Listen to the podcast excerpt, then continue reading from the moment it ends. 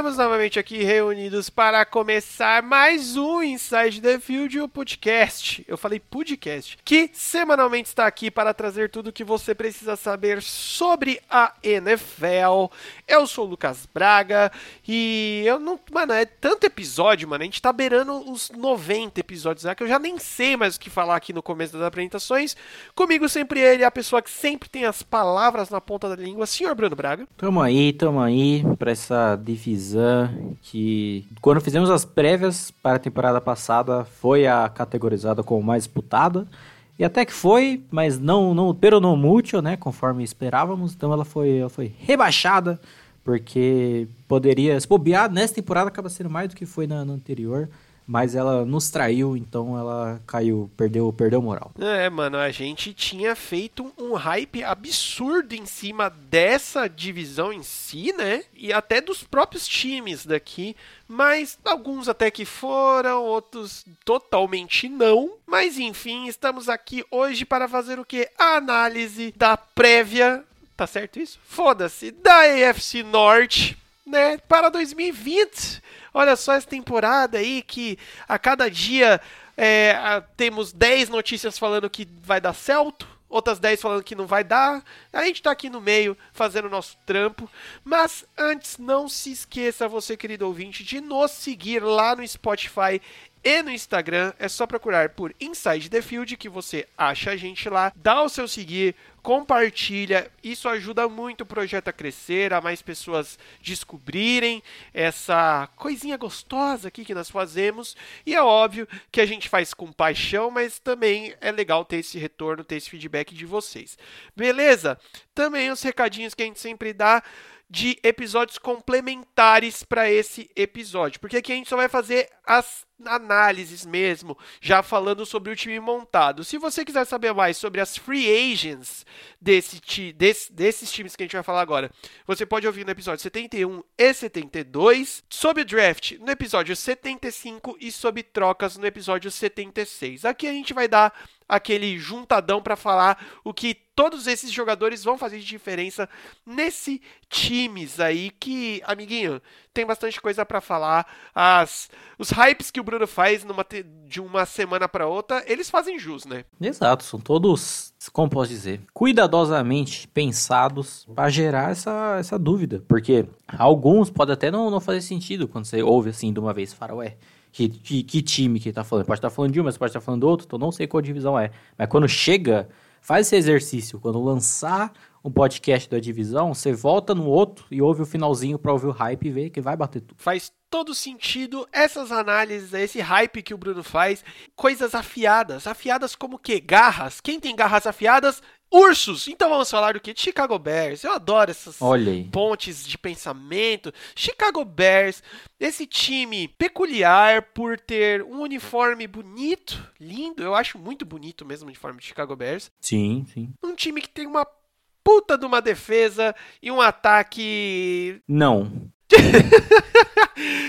time que terminou a temporada passada com um 8/8. Estou pensando agora no meme do Thanos com perfeitamente equilibrado. Exato. Terceiro lugar dessa divisão, você vê que o nível tava alto quando galerinha em outras divisões aí tava com 8/8 quase classificando para playoffs e o cara aqui 8/8 ficando em terceiro da divisão, né? 8-8 é a campanha dos times de defesa fortes e ataque bosta, né? Exato, é o resumo, né, desses times. Fraquezas na temporada passada foi um ataque inefetivo totalmente, velho. E aquele negócio que a gente já explicou várias vezes. Quando você tem uma defesa muito forte, muito agressiva, mas com um ataque meia bomba, o ataque desmotiva a defesa, cansa a defesa. Isso é meio que inevitável, né, velho? Eu gostei da puberdade chamando aí no quando o ataque.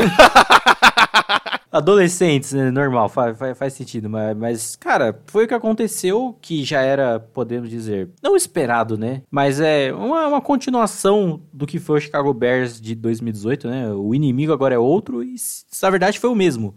Na verdade, adicionou mais um, porque, cara, não só o nosso querido Trubisky, né? Que já era, se manteve na mesma, mas o Matt Nagy foi muito aquém do que ele foi em 2018, não é à toa que ele foi, recebeu o prêmio de técnico do ano na temporada 2018. Muita justiça. Mas, cara, essa temporada foi umas paradas muito bizarras, assim, negligência do jogo terrestre de uma maneira inacreditável, considerando quem é o seu quarterback, né? Você pega que, tipo, teve alguns jogos que o Trubisky passava de mais de 30 é, passes tentados e, tipo, cara, por quê, velho? Por quê? Tanto que até o próprio Trubisky perdeu alguns jogos por, por lesão, né? Se não me engano, ele perdeu um jogo inteiro, com o nosso querido Chase Daniel jogando no lugar dele. Mas isso é o foda, né? Algumas outras bizarrices, como o destino de botar o Terry Cohen para correr com a bola e botando ele alinhando como recebedor, sendo que ele tem 1,68m, né? Falamos muito. E até em, alguns, em algumas transmissões de jogos que falavam que ah, os Bears de 2018 no ataque faziam algumas trick plays para resolver o Paranauê, e em 2019 não tá fazendo tanto. Cara, não tem condições, tá ligado? Nem o ataque chamado normal tava conseguindo se resolver para chegar ao ponto de travar e ter que chamar big play, aliás, trick play quanto mais brotar assim do nada, né? Então foi, foi muito decepcionante, totalmente pelo Matt Nagy, porque o Trubisky já era o, o normal, o padrão, né? Cara, o que eu vejo nisso é muito daquele negócio que a gente bateu muito na tecla já falando sobre a falta de renovação que os times acabam acontecendo às vezes. E, mano, no Chicago Bears isso ficou muito provado, porque assim, é, a defesa ela manteve o nível absurdo de sempre. Só que o ataque manteve o mesmo, o mesmo nível medíocre, só que ele estava pre, previsível, tá ligado? Quase que, mano, você não via o, o Matt Nagy fazendo alterações e coisas do gênero. Ah, mas o Trubisky ele é muito limitado. Mas nem tentar Sabe? E outra, mano. Ah, o Trubisky é limitado passando. Porra, por que, que você vai passar 30 vezes cada jogo com ele, que nem o Bruno acabou de falar? Ah, mas você quer que só corra com a bola? Não é só cor correr com a bola, mas correr mais com a bola. Você correndo bastante com a bola, você consegue encaixar melhor é, trick play, coisa do gênero, e play actions e coisa. Mano, parece que até o Matt Neg cansou, tá ligado? Falou, ah, mano, não dá, velho, sei lá. Mas eu acho que muita culpa recai nele sim, que nem o Bruno falou. Sim, principalmente porque, apesar da, da nossa falecida vinheta em relação ao Trubisky, né, que eu achava que ele ia melhorar, ele também manteve a, a, os mesmos problemas mecânicos, né? O trabalho de pernas às vezes, trabalho de pernas às vezes dá uma, umas cagadas, ele ainda não consegue passar a bola pro lado esquerdo, que foi o que a gente viu lá no primeiro jogo da temporada, né? O jogo da abertura contra os Packers. A gente viu bizarrice sendo feita exatamente do mesmo jeito, então literalmente ficou estacado na mesma. E vamos, vamos torcer senhorzinho de todos os, os futebols americanos que está aí no céu nos ouvindo.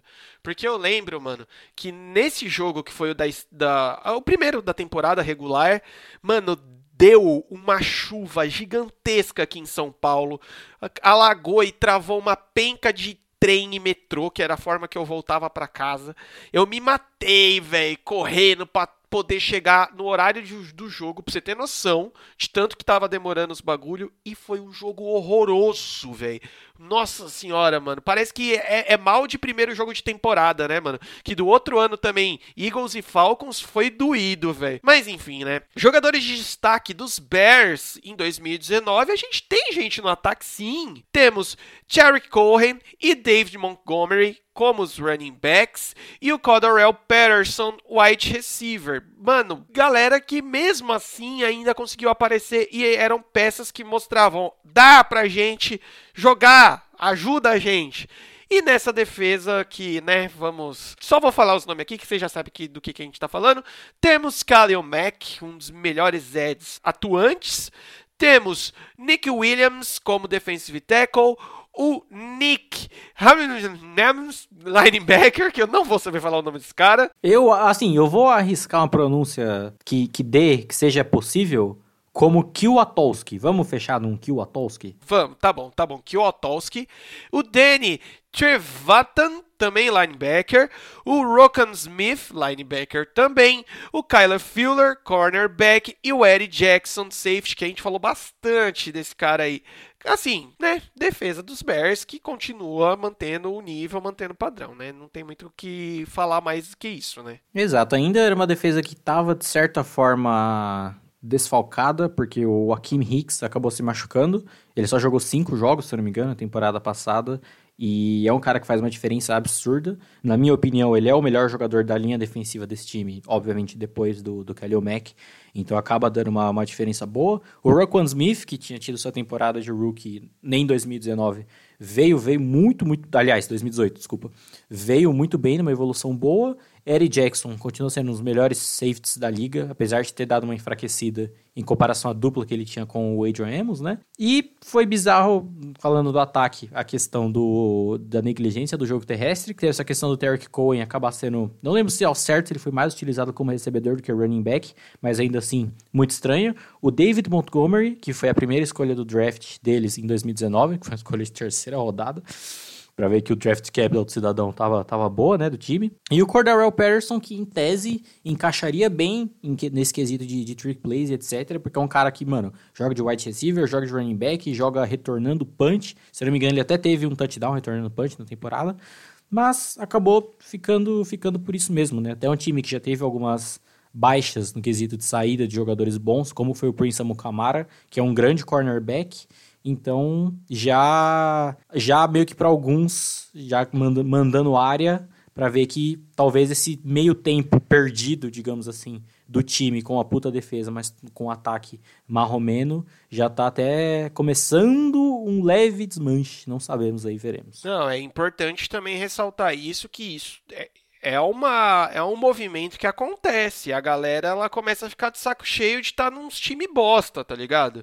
Então começa a chegar é, proposta, o cara pensa duas vezes, tipo, porra, mano, eu vou ficar mais um ano travado aqui, eu vou tentar novos ares.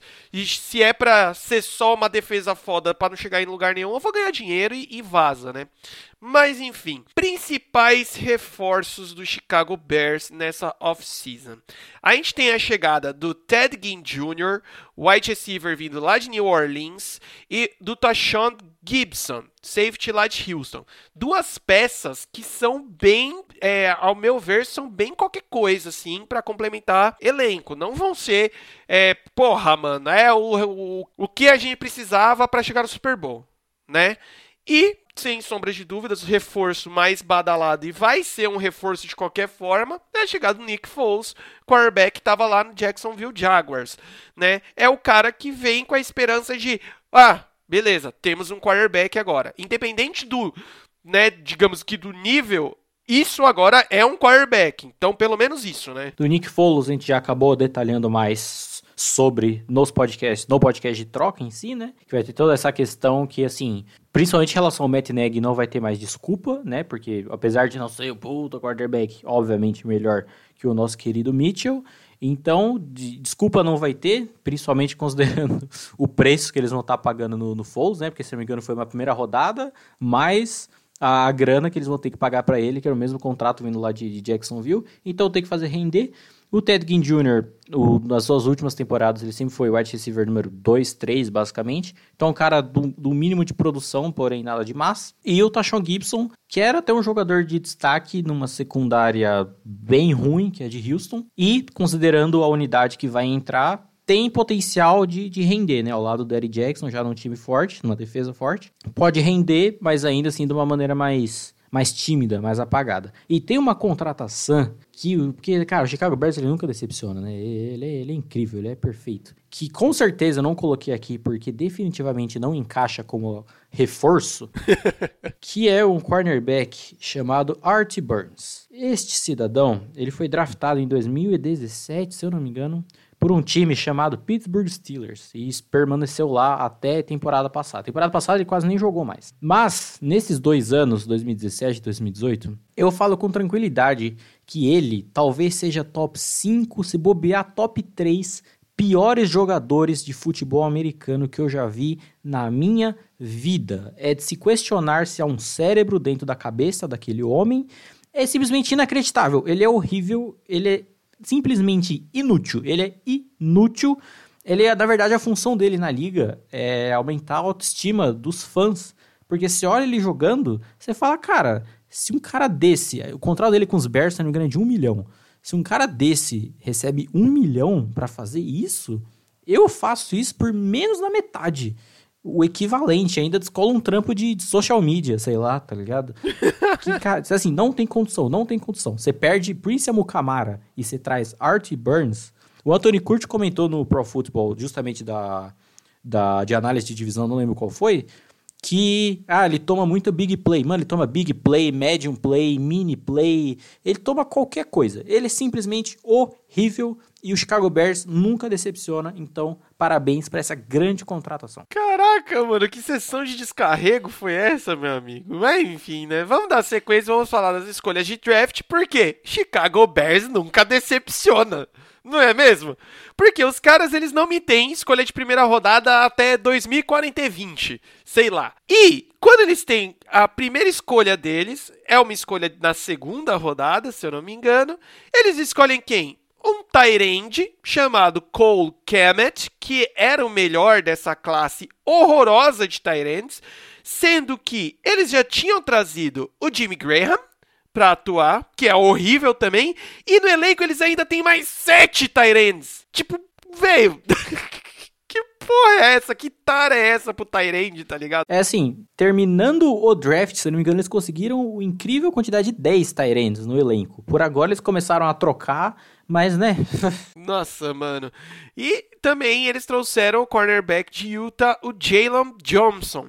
Que também, assim, velho, vai somar aí no time, vai, vai brigar para ficar no, no time no final das contas, né, velho? É, considerando a perda do Amon Camara e a contratação do Burns, o Johnson tem mais do que a obrigação de tomar o lugar de titular, né? Porque, pelo amor de Deus, vamos, vamos aí, galera.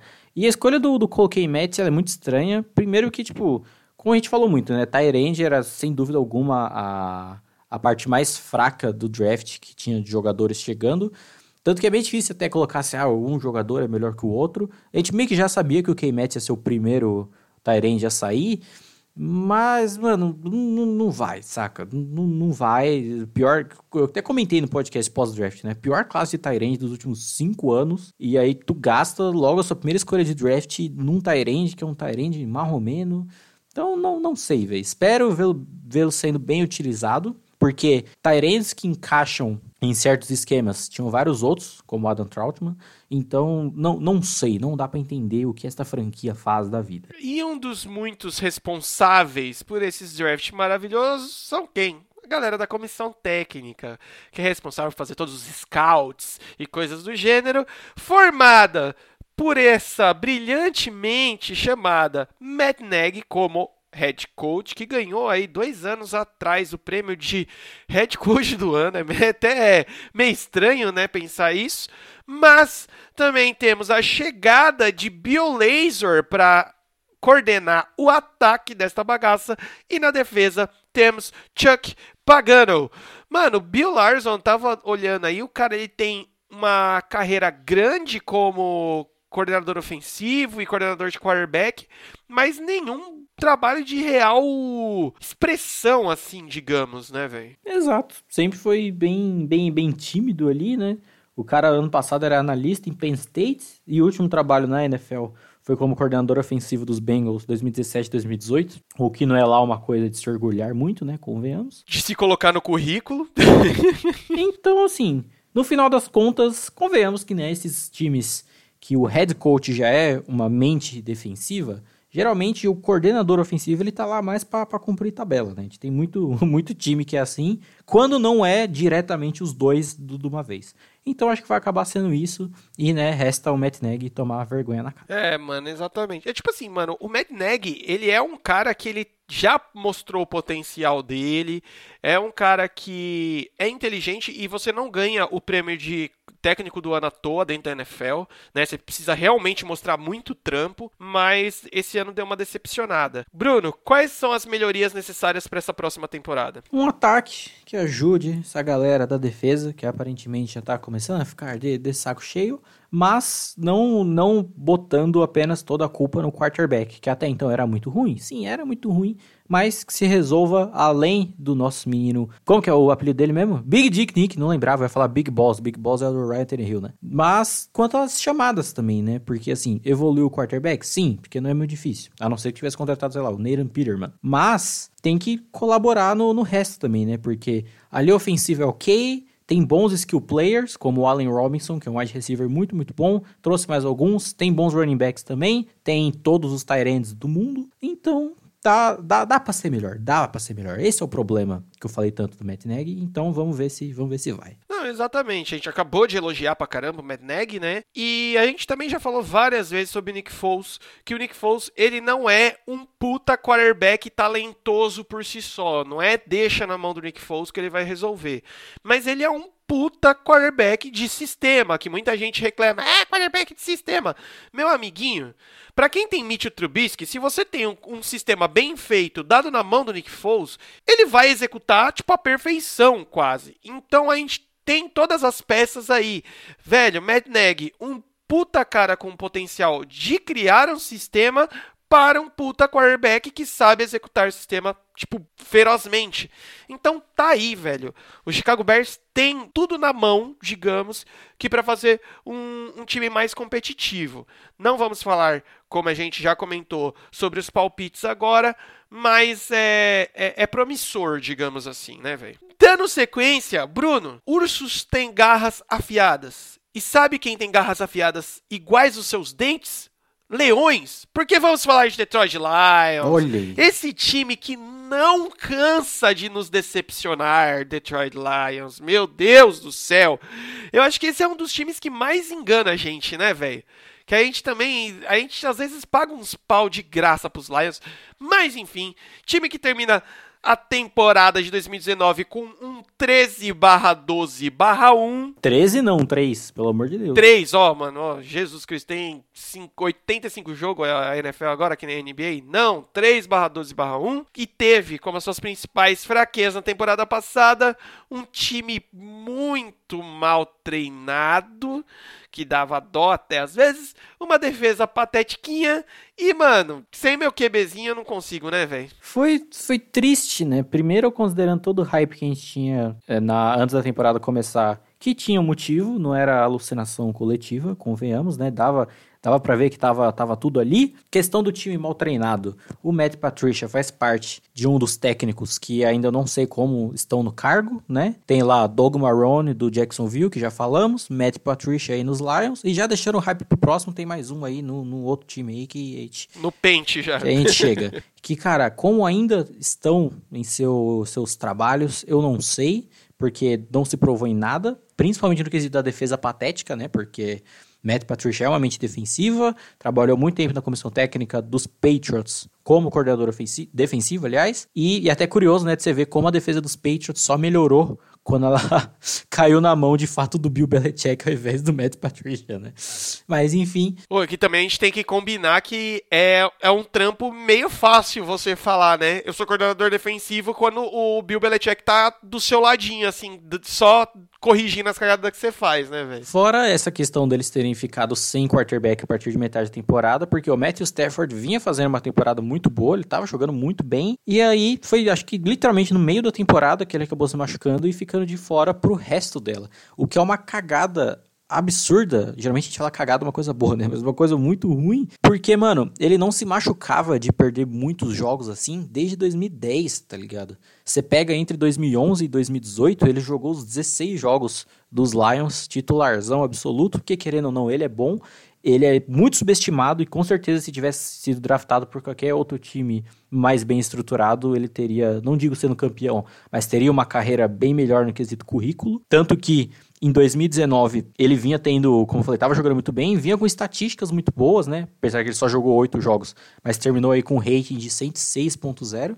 E até estranho que isso ficou na cabeça de muita gente, que ah, o Matthew Stafford tem histórico de lesão. Não, gente, ele não tem, não vocês tiraram isso. Ele só teve nessa temporada, tá ligado? E foi triste, foi muito triste, porque é um time que poderia ter ganho de times muito fortes no início da temporada, mas acabava perdendo, porque não sei, desistia no meio do jogo, como foi aquele jogo contra os Chiefs, que foi uma bizarrice, e acabou morrendo na, na praia com essa bela campanha aí. Exato, velho. Os principais jogadores dessa última temporada, a gente tem Matthew Stafford, quarterback, tava fazendo um bom trabalho. Era um cara que tava dando sangue ali, mano. Tava tentando, se esforçando pra o bagulho desenrolar. A gente tem os wide receivers Kenny Colladay e Danny Amendola. O Amendola também ficou bastante, perdeu alguns jogos por lesão. Os tight ends Jess James e o TJ Hawkerson. E na defesa a gente tem o Trey Flowers, Edge, e o Devon Kennard, linebacker. Cara, é um time que até é doido você pensar que, mano, no papel é um time forte, né, velho? Tem nomes bons. Sim, sim. O Devon Kennard, eu acho que ele foi. Ele é um jogador, de certa forma, até subestimado, porque ele é um jogador que produz. Pode não ser o puto jogador, mas ele produz. O Trey Flowers era o único, assim, digno de realmente destaque nessa defesa. Tanto que aquelas. Eh, os dois face masks que não existiram, que a arbitragem tirou, não sei da onde, naquele jogo contra os Packers que deu uma ajudada boa para eles, convenhamos, foi do Trey Flowers. E foi triste, porque ele estava jogando muito, muito bem. O TJ Hawkinson, ele foi draftado ano passado, né? Era um dos principais Tyrants da classe, ao lado do Noah Fent. E apesar de ter dividido posição com o Jesse James na titularidade, o pouco que ele jogou, tendo a bola na mão, produzindo de fato, eu acho que ele foi bem, dado o time que tá.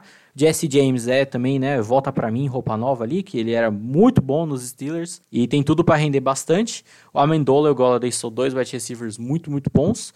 E o Stafford, né? A gente já falou que até foi meio triste toda essa situação do time com ele acabando perdendo metade da temporada por lesão e que a gente não sabe se pode dar mais alguma coisa é, em relação à pandemia, porque se eu não me engano ele virou pai recentemente, né? Posso estar falando merda. Mas, e aí a maioria dos jogadores que estão decidindo por não jogar essa temporada por conta da pandemia, em sua maioria são jogadores que se tornaram pais recentemente, aí acabam tá, acaba pesando no quesito da decisão, então veremos, né? É, tem que, tem que aguardar. Sobre essa galera que tá indo, não tá indo, é, é, tem que esperar mesmo, porque tá pipocando muita notícia e só quando o, rolê começar que a gente vai ter total certeza. Principais reforços do time nessa off-season, a chegada do Jamie Collins, Edge, lá de New England, e o Desmond Trufant, cornerback, vindo de Atlanta. Vamos dar um grauzinho nesta defesa, né, cara? Eles seguem no Patricia tendo que recrutar o máximo de jogadores dos Patriots possíveis, né? E o Jamie Collins é um bom jogador, um cara que produz sabe se lá você vai produzir jogando nessa defesa ou não. E o Trufant, que era um dos últimos, talvez, cornerbacks decentes que tinha nos Falcons. E considerando a escolha de primeira rodada dos Lions no draft, tem tudo para ser uma dupla bacana, interessante. É, e já falando do draft, a gente tem a chegada do Jeff Okunda, cornerback lá de Ohio State. Figurinha carimbada, já era certeza. Apesar né, de muita gente ter tentado comprar essa escolha do draft do, dos Lions, né? E os Lions seguraram bem também, né? Também seguraram bastante. Mano, jogador que a gente comenta aí que é pegar a camisa e jogar, né? Simplão assim. O DeAndre Swift, running back lá de Georgia, que vai dar um grau aí nesse jogo corrido. E uma, um bom prospecto aí de linha, o guard Jonathan Jackson, lá de Ohio State. O Jonah Jackson foi uma escolha que me surpreendeu de uma maneira boa, considerando que já foi uma escolha um pouco mais baixa, não lembro se foi de segunda ou terceira rodada. O DeAndre Swift era um dos melhores running backs da classe. E não que o time tenha uma dependência no jogo corrido, se não me engano, o running back principal dos Lions é o Carrion Johnson, posso estar falando merda, mas é um dos jogadores que mais passa tempo no departamento médico do que em campo, apesar de produzir quando está em campo, então é difícil, e o Swift tem um potencial bom, e o Jeff Okuda, né, não tem nem o que falar, um cornerback com potencial absurdo, o seu trabalho de pés pornográfico, para agora o que você está fazendo, abra o YouTube vai ver lá o combine dele, o, o tape dele como todo, que é um, é um deleite de jogador defensivo. Então, realmente, é, foi uma excelente escolha, porque não tinha como não ser, né? Não fez mais que obrigação, assim como a gente falou do, do time de Washington pegando o Chase Young. Então, dá, dá para render, resta saber, né, se essa rapaz aí da, da comissão técnica vai conseguir trabalhar bem esses jogadores novatos. É, mano. Esse que é o grande porém, porque é, tirando o Okunda, o resto da galera aí de draft é aquela galera que já tem uma, uma base boa, né? Que você fala assim, ah, ó, o cara, o cara sabe jogar, mas que vai precisar de uma lapidação um pouco maior. E aí a gente cai na comissão técnica formada e encabeçada pelo nosso querido amigo Lapizinho na orelha, senhor Matt Patricia como head coach. Não sabemos como esse cidadão ainda está empregado. No ataque a gente tem o Daryl Bevel e na defesa a gente tem a chegada do Corey Undin. É isso. Andlin. Andlin. E assim, cara, o grande ponto que eu quero comentar sobre o Andlin é que, tipo assim. O histórico não é positivo. Né? Então, o último trampo dele, ele tava desde 2015 sendo coordenador de defensive backs dos Eagles. Você lembra o que estava acontecendo na secundária dos Eagles nesses últimos anos? é triste, né? Porque, assim, Matt Patricia já falamos. O Darrell Bev eu acho que é um coordenador ofensivo muito bom, porque ele tem, ele tem culhones. Porque, mano, você tem até depois do, da, da lesão do Stafford, quando ele tava jogando aquele David Blau, né? O quarterback que tava, tava jogando no, nos Lions. Os caras chamando trick plays e fazendo as paradas muito bacana. No, no último jogo da, da temporada dos Lions contra os Packers até, tem uma jogada que, tipo, corre para lá, corre para cá, dá o snap só, tipo, meio que entrega a bola pro Danny Amendola e o David Blau sai correndo fazendo uma rota e o Amendola faz um passe pra TD. Foi, tipo, muito da hora. Tipo, é esse coordenador ofensivo que consegue criar umas paradas meio que do nada e fazer render. Mas, assim, principalmente no aspecto defensivo, tem tudo para esse time ser basicamente a mesma coisa em tese, né, do que foi em, em 2019. Tendo o Stafford um ataque que produza, que vá conseguir botar muitos pontos e etc, mas que provavelmente a defesa vai pesar e vai continuar pesando muito. Ah, cara, você basicamente já deu o que precisa melhorar aí nessa próxima temporada, né, velho? É, principalmente questão de aprender a finalizar os jogos, né? Porque esse 3, 12, 1 poderia ter sido pelo menos, sei lá, umas 6 vitórias até, uns 6, 10, porque eram muitas besteiras. Cara, nesse jogo contra os Chiefs, mano, teve, tipo, um, acho que não lembro se foi um fumble na linha de, tipo, na red zone, na linha a partir de 5 jardas, que aí ficou aquele pega, não pega, pega, não pega, aí todo mundo achou que a jogada tinha acabado, e alguém dos Chiefs da defesa só pega a bola, saiu correndo pro outro lado sozinho e fez touchdown, porque ninguém percebeu que a jogada não tinha terminado, tá ligado? Então foi uma parada muito bizarra. E assim, se. Acho que o Matt Patricia foi contratado para a temporada 2018, né? Se nessas duas temporadas ele mostrou absolutamente nada e ainda é uma raridade, uma estranheza, aliás, ele, ele ainda estar no cargo, se não der certo se ele já tem, já mostrou o suficiente para ser demitido, se continuar nesse nível para 2020, já não, não tem outro destino, não tem como, né? É, cara, primeiro sobre o, o, o Patricia, é, é muito foda porque é aquele negócio que eu acho que eu já comentei aqui, que a galera se apega a certas a certos jogos e tal. Mano, aquele jogo que ele ganhou contra o New England ainda tá muito pesando na memória afetiva dessa galera aí, tá ligado? E mas realmente é um cara que não despontou, é um cara que não fez diferença é, direta nenhuma no time. Então é, é, muito estranho. E aí é foda isso, mano. Pensar que nem você comentou sobre essa. sobre a campanha. Meu, na boa, bem uns 6 para 7 jogos, os Lions perderam no quarto quarto, tá ligado? Tava indo bem, tava jogando de igual para igual, até ganhando o jogo, aí chegava no quarto quarto, morria e acontecia essas bizarrices aí. E infelizmente a tendência é continuar, né, velho? Porque não teve uma mexida tão gigante nos jogadores a ponto de chegar alguém que realmente decida tanto assim. E a gente sabe que, depender da, com da comissão técnica atual, não vai sair muita coisa daí, né, velho? O que é triste porque já é meio que anos e anos nessa mesma pindaíba. Fora que, como eu falei no, no hype do final do podcast passado, os Lions são o único time que realmente podem falar que são roubados e prejudicados pela arbitragem. Porque cada bizarrice que acontece com esse time também há anos e anos que é, é simplesmente decepcionante até para quem não é torcedor do time, tá ligado? Nossa, exatamente. Vamos dar sequência, cara, porque a gente tá falando de leão. Lá leão vem. tem juba. Juba, se você não dá banho no leão, ela fede. E você não vai dar banho no leão. E o que que fede também? Queijo. Queijo. Green Bay Packers. Nossa. É isso aí que nós vamos falar. Mano, hoje eu tô só nos, nos paralelos. Pensei que você ia falar, sei lá, em empacotar o leão. empacotar o leão ia ser bom. Brigar com a família do leão, sei lá. Mas enfim, vamos falar de Green Bay, o time que, mano, surpreendeu muita gente, inclusive eu, e terminou a temporada aí com 13 3, primeiro lugar dessa divisão, derrota os Seahawks no Divisional Round e cai para o San Francisco 49ers na final da NFC. Por que, que eu falo que me surpreendeu? Cara, eu não imaginava essa força de Green Bay. Eu imaginava uma melhora de 2018 para cá, mas não isso de, mano, 13-3, bater no Seahawks e, velho, chegar a tá no pau a pau ali um tempo com, com o São Francisco, saca? Sim, sim. É, uma coisa que a gente falou muito na, na prévia da temporada passada, né? Que a melhora seria óbvia e nítida, mesmo porque 2018 foi muito bosta. E só que talvez, eu até eu mesmo não botava tanta fé do time já vir tão forte assim, mas logo no início pareceu que foi as coisas foram se resolvendo da maneira muito rápida, apesar, né, da questão aí da, das fraquezas que a gente entra agora, que acabou sendo as paradas que pesaram muito e pesaram durante a temporada inteira e principalmente nessa final de conferência,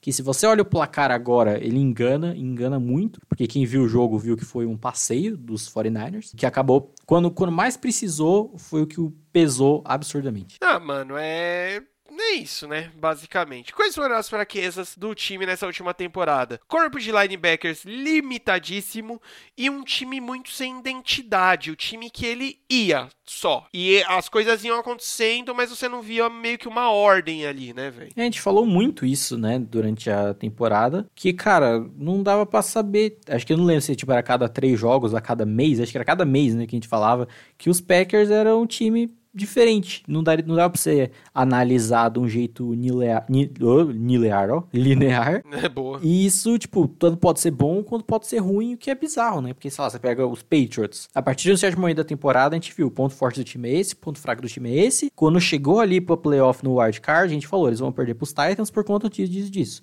E foi o que aconteceu. Com os Packers, tipo, sei lá, tinha jogos que o Rodgers teve alguns. Tudo bem que foram jogos com times com secundárias muito fracas, né? Mas que ainda assim, que ele, mano, destruiu o jogo absurdos contra os Raiders, contra os Eagles, mesmo perdendo, contra os próprios Lions. E tinha outros que, mano, ou ele não ia tão bem, ou a linha ofensiva simplesmente ficava todo esburacado e não conseguia proteger ele. Principalmente essa questão do, do corpo de linebackers. Principalmente nessa final de, de conferência, foi triste, porque porque, né, 49ers, principal ponto do ataque deles é esse jogo corrido de uma maneira muito muito ampla e o que eles fizeram, principalmente no primeiro tempo ali com os Packers, foi digno de, de dar dó. É, mano, é tipo, você está analisando muito bem, cara. Eu não tenho mais o que complementar para não estragar a sua análise. Vamos falar dos jogadores aí que aí eu posso falar um pouquinho mais de destaque de 2019. Temos o quarterback Aaron Rodgers, sempre ele, né? O bichão, quando ele quer jogar, ele joga. Temos o Aaron Jones, running back. O Davante Adams, wide receiver. E aí a gente vai para defesa. Opa, esqueci, tem o David Bakhtiari, offensive tackle. Agora a gente pode ir para defesa. Temos o Kenny Clark, defensive tackle. Preston Smith, edge. Zadarius Smith, edge também o Jair Alexander, cornerback, e o Andrew Amos, safety. Meu, a gente comentou sobre esse time meio que sem identidade. Eu acho que passa o sucesso passou diretamente pelas mãos desses caras que a gente falou, porque eles estavam executando muito bem as suas funções digamos assim, né? E a gente viu um Aaron Rodgers um pouco mais, um pouco menos, na verdade, né? Menos querendo fazer bosta, menos querendo resolver o bagulho sozinho e jogando um pouco mais pro time. Então, acontece isso, né, cara? Sim, eu fiquei até feliz de ver o Rodgers com não só com mais ajuda em termos esquemáticos, né? Mas de tipo jogando, de desenrolando o jogo, porque 2018, até antes dele se machucar, tava bem bem triste para um quarterback desse nível e era bacana de ver que tipo ele tava jogando muito bem, chegava na, na sideline ele cumprimentava, brincava com o Matt LaFleur, né? Ver que a relação dele com a galera tava muito boa e que os próprios companheiros de time, porque em toda essa treta que tem em 2018, né, dele com o Mike McCarthy, etc, foi questionado muitas vezes a liderança dele, né? Ele ser um cara muito, às vezes, ditador e que, principalmente jogadores mais novos, acabar ficando com um cu na mão de, de lidar com ele por ele ser meio pau no cu, mas que nessa temporada demonstrou que tava, tava todo mundo ali na, na mesma página, que tava, tava funcionando bem. O Aaron Jones, é, acho que dá pra falar que ele é o melhor running back dessa, dessa divisão, porque ele é bom, ele produz com essa linha ofensiva que é bem marromeno, e ele também é uma arma muito boa no jogo aéreo, né? Então é um cara muito completo. Davante Adams é o melhor wide receiver desse time por muito, afinal de contas só tem ele, né? Convenhamos. E vai continuar apenas com ele. Parabéns aí, galera que faz o draft, contratação e etc, porque tá difícil. Adrian Amos veio da defesa dos Bears fortíssima de 2018 e logo no primeiro jogo da temporada meteu a lei do ex, né? Interceptando o, o Trubisky.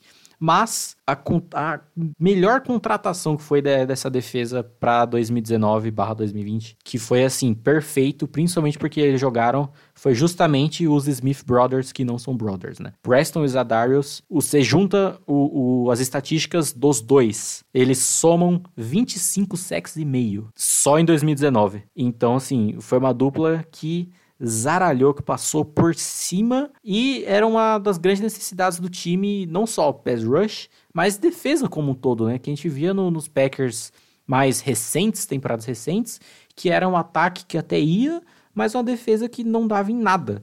Então, ter visto um Packers com uma defesa forte, que pressiona, com uma boa secundária também, foi bacana e não é à toa que deu, deu no que deu nessa ótima campanha. Né? Exatamente. Mas aí, né, é isso, porque agora a gente vai falar de reforço. E não é o forte desse time trazer reforço. Porque na off-season trouxeram Christian King Kingsey, Kirksey. linebacker lá de Cleveland, e o Devin Funcher, wide receiver lá de Carolina. Dois jogadores que é para compor elenco, né, velho? O Kirksey, linebacker, é curioso porque, como eu falei, uma das grandes fraquezas do time era o corpo de linebackers. Eles perderam o Blake Martinez, como já falamos na, no podcast passado, né, como um dos reforços dos Giants, que assim, era o menos pior linebacker desse time. E aí eles perderam ele. E aí, tipo, eu não sei do que vai ser desse corpo de linebackers para essa temporada. Se vai continuar na mesma, se vai melhorar milagrosamente ou se tem como piorar ainda. E o Devin Fantes, que é um wide receiver que até produziu por onde passou, só que já foi anunciado que ele vai ser um dos jogadores que não vai jogar por conta da, da pandemia. Então, assim, Davante Adams, Futebol Clube, novamente, e vamos que vamos.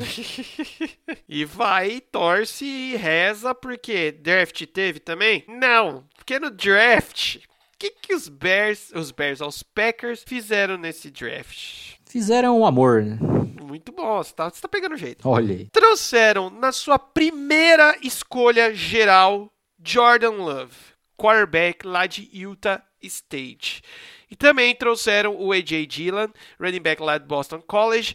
Mas, cara, essa escolha do Love, até agora, a gente falou isso lá no episódio do draft, que nem a gente comentou, episódio 75, que é uma escolha muito aberta e que tem alguma coisa, provavelmente, por baixo do pano que a gente não sabe. Porque, mano, vocês acabaram de renovar com o Aaron Rodgers por um zilhão de anos com um zilhão de reais, de dólares, no caso. Então não faz sentido trazer, é, gastar uma escolha tão alta bota num quarterback que nem é um quarterback tão bom, né, velho? É, a gente falou muito na época do draft. Eu acho que a única coisa que tem a adicionar é se futuramente, sei lá, vamos supor, o Roger jogue mais duas, três temporadas, e aí ele saia, o Love vira titular e ele vá pros Vikings. Que aí ele completa o ciclo do Brett Favre e a gente segue na, na mesma para sempre e que ele, o principal fator que citamos entre os dois, né, que provavelmente a vida de Jordan Love não, não será fácil nesse meio tempo, porque ser um rookie da NFL em 2020, aliás, já não vai ser uma coisa muito fácil, né, com toda essa questão de pandemia, então nesse cenário, haja, haja coisa que vai ter que fazer, porque assistindo aquele é, All or Nothing, acho que foi o dos Panthers, que mostra um, do, um dos rookies lá da temporada 2018. Que, mano, o cara tinha que ir no mercado comprar um zilhão de coisas pros caras e comprar, tipo, coisas milimétricas certinhas. Fora as coisas que a câmera não pode mostrar, né? Então, sabe-se lá, sabe-se lá o que acontece. Sabe-se lá quantas coisas enfiaram no rabo desses, desses é, rookies. Sabe-se lá o que acontece nos chuveiros, né? né? Enfim, e a gente sabe que Aaron Rodgers não é a pessoa mais fofa do mundo. É, sua família que o diga. Vamos falar dessa comissão técnica que a gente comentou é, na temporada passada, né, nas prévias, tudo novo e tal, e a gente viu que sim, uma, uma comissão técnica nova, pensada para isso, faz uma diferença gigantesca. Temos o head coach Matt LaFleur, né, ainda aí, mano, ele e o seu amorzinho com o Aaron Rodgers. É o Matt LaFleur que é a cara do Ryan Reynolds, não é? Sim, ele mesmo. É igualzinho. Enfim, no ataque a gente tem o Nathaniel Hackett, também. Eu amo esses nomes que eu não sei falar direito. E o Defensive Coordinator, o Mike Pettini. Cara, um time que tá se formando e tá se ajustando e a tendência é melhorar só, né, velho? É nada mais justo. Os caras chegaram na temporada passada, campanha de três vitórias, chegaram na final da conferência, foram enrabados? Foram enrabados, mas chegaram lá. E só que é estranho porque, querendo ou não, essa falta de, de identidade do time passeia muito por eles, principalmente pelo LaFleur. E isso é uma coisa a ser resolvido, né? Porque a gente falou na, na prévia para a temporada passada, 2019, que a gente não acreditava já no vindo o time vindo full power como já veio nessa temporada. Então o que resta para 2020 é fazer essas, essa manutenção para ficar mais mais perfeito, digamos assim, né? Porque só é triste porque em quesito tipo de reforços e etc, parece que é um time que vai se manter na mesma, né? Porque jogadores, os, todos os jogadores bons, esses citados de destaque, ainda estão no time e não teve ninguém realmente impactante para a somar, a não ser que, né, brote algum rookie breakout aí jogando absurdos e tal, mas é isso, basicamente, né? Não, exato, velho. É aquele negócio, beleza, é, não temos adição, adição de tantos jogadores que vão fazer diferença assim, que nem você acabou de falar. Mas agora, digamos que a gente pode dar essa confiança para essa comissão técnica no sentido de, beleza, vocês já conhecem todo mundo, vamos falar assim, sabe? Você já sabe, ó, LaFleur, já sabe trabalhar com o Roger, já tá indo pro segundo ano, sabe? Você não precisa mais pisar em ovos, entendeu? Eu, eu vejo mais ou menos desse jeito. Cara, quais são as melhorias para essa próxima temporada aí, apesar de a gente já ter falado bastante delas? É, sabe-se lá o que vai ser desse corpo de linebackers para tentar parar o jogo corrido e a questão dessa falta de identidade de ser um time mais, mais coeso, né? Porque juntando exatamente isso que eu acabei de falar, de ser um time que se manteve na mesma em quesito elenco e de não ter nada muito impactante chegando, é, principalmente se mantendo nas coisas fracas, que é o corpo de recebedores muito fraco para além do Davante Adams e a questão do corpo de linebackers, me parece que é um time que ele termina a temporada sendo esmagado numa final de conferência e parece que o teto dele vai se manter a mesma se chegar ainda à final de conferência, né? Então, eu acho que é isso. Tipo, não parece um time que chegou num ponto e a gente olha para ele já evoluir para ir além disso. Parece que se mantém na mesma. Ainda tem um time muito forte, ainda é o favorito da divisão, ao meu ver, mas parece que ainda falta, falta mais, saca? Eu acho, cara, complementando o que você falou, eu acho que é um time que ainda vai ter que lutar para se manter aonde está. Entendeu? É, eu não acho que vai ser uma temporada de melhora, concordando com você, sabe? Eu acho que vai ter que, tipo assim, mano, o time vai ter que suar para manter nesse nível e não cair tanto. Sim, sim. E, cara, Vamos falar logo dos Vikings, eu não tenho nenhuma comparação para fazer aqui, porque já cansou. Gastei todo o meu talento já nisso. É, Packers, Packers, Brett Favre, Brett Favre foi pros Vikings e é isso. É, eu não queria ser tão tão direto assim, mas enfim, vamos continuar falando de Minnesota Vikings, o time que também tem um uniforme delicinha que eu particularmente acho bem bacana. O Bruno já falou que de roxo e amarelo para ele já basta os Lakers, mas vamos falar desse time que terminou a temporada de 2019 com a campanha 10/6, segundo dessa divisão, foi fazer o seu trampo de sempre no Wild Card, não é mesmo? Que quer passar piroca no New Orleans? Em pleno Superdome? É, quinta-feira, tá ligado? Pro, pro, pros Vikings isso. No overtime pra dar emoção ainda. Como sempre, né? E derrotados pelo seu Francisco 49ers no Divisional Round. É um bom retrospecto aí, né, cara? É um time que, digamos que é um dos times que mais evoluiu baseado naquilo que a gente tinha previsto, né? Sim, porque na prévia de 2019, eu defendi, eu lutei para mostrar que o grande problema desse time não era o nosso querido Kirk Primos, que ele era um dos as, as besteiras que ele fez foi um dos problemas, sim, mas estava longe de ser o principal, que com aquela OL horrível que ele tinha e com aquele ataque horrivelmente esquematizado que era em 2018, não tinha a menor condição. E o trabalho que o Kevin Stefanski fez com esse ataque, tanto que já comentamos um pouco lá é, na AFC Norte, né? Que é o novo head coach dos Browns. E a melhora da linha ofensiva, que deram uma, uma atenção boa ali no draft e, e em free agency. Tanto até que a gente falou que não tinha mais desculpa pro Cousins. E não teve, e deu no que deu, né? Tanto que você pega em 2018, que eles sequer foram pra playoff, que eles chegaram na última semana sofrendo para ganhar do time reserva dos Bears e perderam. E, dado com todos esses fatores que eu citei como os principais problemas do time, foram direcionados, foram melhorados e deu no que deu. Exatamente, velho. Principais fraquezas do time nessa temporada é, mano, os apagão de sempre dos Vikings, que aí eu ainda coloco isso na, na conta do Kirk Cousins, principalmente. E momentos chaves alguns setores, mano, tipo, é, dava também. É, é basicamente tudo isso, vai. É, é foda, porque uh, certas bizarrices que aconteciam era muito estranho, porque no ataque você tinha ainda alguns erros do Cousins, você tinha às vezes que o Dalvin Cook, que era o grande, o grande motor ali do, do esquema do ataque, às vezes ou não conseguia render, ou perdia jogos por lesão, porque ele sempre perde jogos por lesão, apesar de ter me salvado boa no, no Fantasy ali, muito obrigado, Dalvinho. E na defesa, que assim, é uma defesa muito boa, no papel há, sei lá, uns três anos, desde 2017, tipo, é uma defesa absurda. E, tipo, nunca vai além, tipo, o teto dela é muito alto, mas ela nunca alcança o teto. Ela tá em cima de um banquinho e ela não chega no bagulho. Porque tem uns jogadores muito cabulosos em pass rush, em linebacker, em safety, então nem se fala. Mas parece que nunca dá, às vezes até em quesito, em quesito esquemático. Porque eu lembro que nesse Divisional Round contra os 49ers, eu lembro de ter comentado isso, que eles estavam muito preocupados em marcar o fundo do campo. Tipo, por quê? Você está jogando contra os 49ers, eles vão correr com a bola até dizer chega. E você tá preocupado em marcar o fundo do campo, velho. Você tá jogando contra o time Garópolo, irmão. É. Não vai passar de 10 jardas lançadas, velho. E aí é triste ver o elenco desse nível com esse potencial, principalmente defensivo, e dar umas bobeiras dessas. É, acontece, velho. Jogadores de destaque de 2019, temos Kirk Cousins, sim senhor. Tá bom? You like that? You like that? É isso. É, a gente zoa ele pra caramba, porque às vezes parece que ele pede, mas ele teve uma temporada muito boa e uma melhora, né, como, como quarterback muito bom. Temos o running back Dalvin Cook, a duplinha de wide receivers que não está mais junta, mas Adam Thielen e Stevan Diggs. Temos Kyle Rudolph como tight end. E aí vamos para a defesa. Everson Griffin, o Ed. Daniel Hunter, Ed também.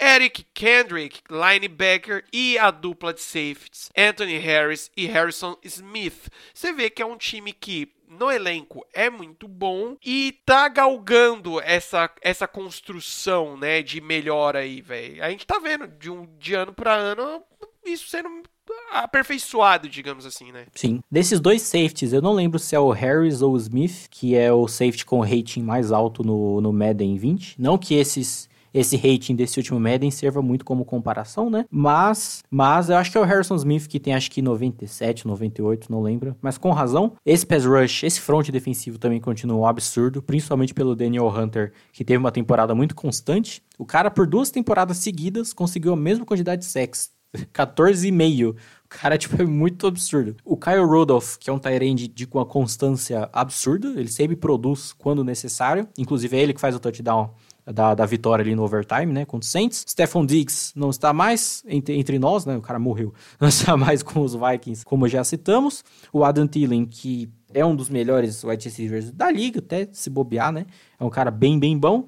O Dalvin Cook, que tá nessa situação de é de certa forma, o protagonista do ataque, menos ali como Todd Gurley era nos Rams, mas é, temporada após temporada perde muitos jogos por lesão e teve um holdout aí, uma greve em, prol, em prol de um novo contrato, que de, das últimas notícias meio que, meio que desistiu, mas desistiu, não sabem no que vai dar, então não sabemos. E o que é uma escrotidão, né? Já falamos muito sobre isso em relação a contratos de running backs. E o nosso querido Cousins, que dada essa toda essa melhora que teve em volta dele, tudo funcionou melhor, inclusive ele mesmo. Primeiro porque não se exigia tantos passes como foi em 2018 que era uma negligência muito de jogo terrestre, porque é um esquema muito merda. Tanto que ele teve um número de jardas muito elevado, mas tudo resolvia muito melhor, porque linha ofensiva melhor, ele teve muito menos fumbles. Em 2018 ele teve 7 fumbles, velho. É uma parada muito absurda. Em 2019 ele só teve 3. E apesar de ter números um pouco menores em quesito de volume de jogo, por não precisar passar tanta bola, ele acabou tendo, tendo mais resultado perfeitamente. Então ele pode ter tido menos, jar, menos jardas, mas a média de passes dele por média de jardas por passe foi muito maior, com 8.1. Ele teve menos touchdowns que 2018, mas ele também teve menos interceptações. E o rating dele foi de 107.4. Então, assim, tudo deu certo, dado aqueles problemas resolvidos, né? Então, meio que provando que eu tava certo, e é isso que eu queria falar. Muito obrigado a todos. Olha só, é, é, essa volta toda só pra dar a carteirada de eu tava certo. Foda-se, tá ligado? De tanta merda que a gente falou e não deu certo, alguma tem que ter dado certo, né? É, quando, quando a gente acerta, a gente tem que, a gente tem que deixar isso muito claro na cara de todo mundo. Principais reforços dessa off-season, temos a chegada do Michael Pierce, defensive tackle lá de Baltimore, e do Tajaya Chirp, wide receiver lá de Tennessee. Dois caras. Quem e quem? É. Obrigado, Bruno. Who Who. É isso. Vamos logo falar das escolhas do draft, que aí faz um pacotão todo, porque no draft temos o único time coerente dessa porra dessa divisão, né? Sim. Parece que, tipo, mano, por favor, né? Justo. Justin Def Jefferson, wide receiver lá de LSU, vai substituir muito bem essa saída de Stephon Diggs? Ah, Lucas, é o mesmo, mesmo cara, mesmo nível. Não, mas vai, já vai dar um grau gostoso, relaxa, confia.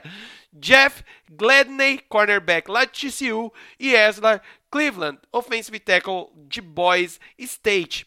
Cara, é isso. Tamo aí três jogadores muito bons que vão chegar e vão ajudar para um caralho, né? Fora que, nessa questão que você falou, que os Vikings é o único time coerente em draft, é coerente há muito tempo, né? Porque eles estão numa sequência muito boa aí de, de bons drafts, e esse foi mais um desses. Porque Justin Jefferson já não era esperado que ele caísse no colo dos Vikings como caiu, e acabou caindo, então, né? Já deu ditado, caiu na vila, peixe fuzil, aquela coisa toda. Considerando a perda também do Diggs, apesar que a principal qualidade do Jefferson é sendo usado no, no slot, tem tudo para render absurdos nesse ataque. O Gladney, se eu não me engano, ele vinha como acho que um, entre cornerback 2 e 3 da classe, ou entre 3 e 4, não lembro, por aí, da maioria, né, um consenso ali entre a galera. E o Ezra Cleveland, que, dado a escolha que eles tinham, está disponível, aliás, está disponível na escolha deles nesse momento, eu não lembro agora se foi terceira rodada, eu acho, não lembro, mas que continua sendo um reforçado que mostra que ainda, tipo, os problemas não foram solucionados 100%. Deu uma melhora absurda de 2018 para 2019? Sim, muita. E o resultado é óbvio, né? Mas ainda assim que está sendo um, um projeto, né? bem feito e bem estruturado ainda, que não abandonaram simplesmente, ó, solucionamos isso, então vamos para outra coisa, nada a ver. Continua bem, bem coeso, então mais um draft pro, mais um draft bom pro Minnesota aí. Não, exato, velho. É, é um exemplo de que Mano, você não precisa fazer muito malabarismo, tá ligado? Vai no feijãozinho com arroz, tá ligado? Pô, mano, vamos dar uma melhora. Tá bom, no caso do Jefferson acabou meio caindo no colo. Mas, pô, mano, você tá precisando de um cornerback? Pra que que você vai arriscar, mano? Ah, esse cara aqui eu acho que ele vai. Mano, pô, qual é o melhor cornerback que tá disponível no momento? Esse. Então é esse, foda-se, tá ligado? Vamos melhorar é, os setores que a gente tá vendo que não tá tão desenvolvido no time. Não tem porquê, saca, fugir disso. Eu não, consigo entender, tá ligado? O, o, draft de uma galera aí. Mas enfim. Comissão técnica do Minnesota, formada pelo head coach Mike Zimmer, estamos aí fazendo um trampo bom há um tempo, né? O offensive coordinator Gary Kubiak e o defensive coordinator é divididinho entre o Andrew Peterson e o Adam Zimmer, tá ligado? É meio estranho ó, é, quando o time realmente deixa isso claro, né? Que a coordenação defensiva é divididinha, né, velho? É, é, é, estranho, porém que já tava meio aí há um tempinho então que, que consiga render mais ainda essa galera da defesa, porque tem muito nego bom. O Gary Kubiak é o grande ponto aí nessa comissão técnica, porque saída do Kevin Stefanski pós essa puta estruturada que ele deu no ataque, de ter encaixado um esquema bonitinho que fez render. Veremos se vai manter, se vai melhorar, se vai piorar, quem sabe. E o Mike Zimmer, que, tipo, pode não ser um puta técnico, mas é um técnico, tipo, ok, sólido. Inclusive, os Vikings estenderam o contrato dele por mais três anos, então ele permanece no cargo até 2023. Então, assim, acho puta técnico? Não acho. Mas faz o dele, então acho, acho ok ainda. Ah, mano, é mais válido do que vários técnicos aí, alguns que a gente até falou hoje, que nem o seu próprio trampo tá fazendo direito, né? Exato. Bruno, melhorias necessárias para a próxima temporada para os Vaikinhos? Veremos se terá esse trabalho contínuo em manter um ataque bem feito, né? Porque tinha um todo cagado em 2018, teve um mais bem estruturado em 2019, dadas as peças que tinha, né? Reconheceu as peças que tinha para montar um ataque melhor, mas o coordenador ofensivo saiu do time. Então, sabe-se lá se vai conseguir manter um trabalho contínuo em relação ao ataque e essas galera que é muito boa na defesa manter o nível que já tem e conseguir melhorar ainda em jogos mais, importantes, tipo de playoff. É, mano, tipo, na hora que, que a Mariola apertar, res, responder à altura, digamos assim, né, velho? Exato. Então é isso, galera. Ficamos por aqui. Mais um entregue dessa série maravilhosa que estamos fazendo. Temos mais dois só, Bruno, pra, de prêmios. Olha só, as coisas, o tempo passa, não é mesmo? Que bagulho louco. Exato. Então, aproveite e faça o quê? O seu hype para o próximo episódio. Então, como eu já fiz o pré-hype durante esse mesmo, tem o, o último dos times que ainda tem um técnico que ainda está em seu cargo, não sei como. Inclusive, esse time, ele, como pode dizer, ele contradizeu a previsão das estrelas da temporada passada, que chegou em um momento que a gente falou, mano, vai acontecer isso, esse técnico vai cair e tá tudo certo, e aconteceu tudo o contrário, e foi de uma bizarrice absurda. Temos o outro time que pega o franchise quarterback deles, que levou pro Super Bowl, foi MVP, falou, foda-se. Caguei. Não vai ficar saudável? Fique saudável primeiro. Depois você vem aqui e não vem mais. Inclusive, perdeu outro jogador também, que era um cara muito foda, e saudades dele. E vai ser mais um dos projetos, né? Tem muitos projetos para essa temporada e vai se tornar mais um dos projetos aí. Temos o time que tem aquele hype que vem absurdo com a sua Bíblia, que é a sua Bíblia na mão, e sempre é um time muito, muito bom no papel, mas não, não vai. Não, não chega e não dá. E potencialmente pode ser o ou ou racha, ou caga sai da moita, por motivos que eu, eu explicarei. E temos o, o, time sensação, o time da festa. O time que tá todo mundo ali, mano. Tá, todos estão em festa cada um em sua casa, respeitando a quarentena, por favor. Porque vai ser um oba-oba inacreditável de jogador, de comissão técnica. A torcida tá soltando o rojão, todo mundo muito louco. E vai ser, vai ser bacana com esse ataque, que se fosse em 2014 seria um ataque absurdo, mas em 2020 veremos. Nossa senhora, eu foda que toda hora esse time aí tá postando foto da galerinha treinando e experimentando uniforme e o hype da galera que torce por nome, né? Só tá aumentando e tá da hora. Mas é isso aí, pessoinhas. Muito obrigado por terem ficado até aqui. Não se esqueçam de nos seguir no Spotify e no Instagram. Procura por Inside the Field Podcast. Você acha lá o capacetinho preto e rosa. Ajuda nós, ajuda esse projeto a crescer. Muito obrigado sempre, você, senhor Bruno Braga, e essas pautas é, diarréticas. Diarréticas. Defina diarréticas. Use numa frase, por favor. Não coma essa comida, Bruno. Essa comida é diarrética, ou seja, causa diarreia. Ai, gostei, gostei, gostei. Então é isso, porque daqui pra frente a, a vai afunilando o nível de doideira, porque só sobra divisão que tem muita coisa para falar, porque a próxima já vai ter times, vai ter, como eu falei, vai ter projeto e vai ter time que já vai vir com sangue no olho pra, mano, ser campeão e os caras a quatro. E pra última, então, nossa, nossa, nossa, você é louco, você é louco. Prepare-se pra duas horas de podcast, quase. Sim, você junta os dois, faz um, um, Aquele dia que você tá a louça, tá cabulosa, tem que limpar a casa aqui, vai ter muita coisa. Não, isso daí é pra você pintar a casa. Você fala, vou pintar a casa hoje. Aí dá. Serve, serve. Então é isso, galera. Semana que vem estamos de volta e adeus!